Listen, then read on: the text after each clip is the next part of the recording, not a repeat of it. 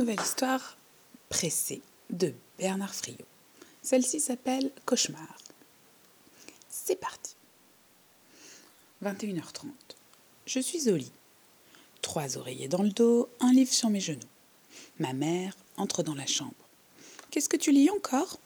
Elle m'arrache le livre des mains, regarde, dégoûtée, la couverture dégoulinante de sang. Meurtre à la cantine, ça s'appelle. Numéro 356 de la collection Nuit atroce. Ah non soupire-t-elle. Encore un de tes livres d'horreur Et après, tu t'étonneras de faire des cauchemars J'essaye de lui reprendre le livre, mais elle est plus forte que moi. Je proteste. J'ai quand même le droit de lire ce qui me plaît. En réalité, tout ça, c'est du cinéma. Les livres d'horreur, ça ne m'intéresse pas, mais alors pas du tout. Je ne les lis pas, je fais juste semblant. Maman quitte la chambre en portant le livre. J'attends qu'elle ait fermé la porte. Puis je règle la sonnerie du réveil sur minuit et j'éteins la lumière. Minuit. Le réveil sonne. Une sonnerie gentille, pas agressive du tout, rassurante même. Je me lève, tout de suite réveillée, et je me prépare.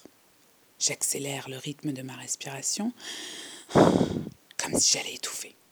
J'imagine que je suis perdue, en pleine nuit, dans une forêt menaçante. Ça marche. Je tremble de la tête aux pieds, secouée de sanglots sans larmes. Je sors dans le couloir et ouvre la porte de la chambre voisine. Je pousse de petits gémissements aigus, comme des aboiements de chiens étranglés. Je n'ai pas besoin de me forcer, ça vient tout seul. Maman se réveille. Oh non, Damien, encore tes cauchemars. Elle a compris, mais pour parfaire la mise en scène, je balbutie des mots sans suite. Le, le couteau, il a crevé l'œil avec son couteau dans les spaghettis.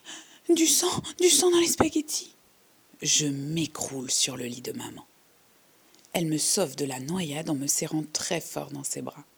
Allez, allez, c'est fini. Calme-toi. Tu vois, tu aurais dû m'écouter. C'est à cause de tes livres abominables. Je me blottis contre elle. Je m'accroche à elle. Elle ne pourra pas me repousser maintenant. Encore une nuit gagnée. Mais il ne faut pas que j'oublie d'acheter de nouveaux nuits atroces.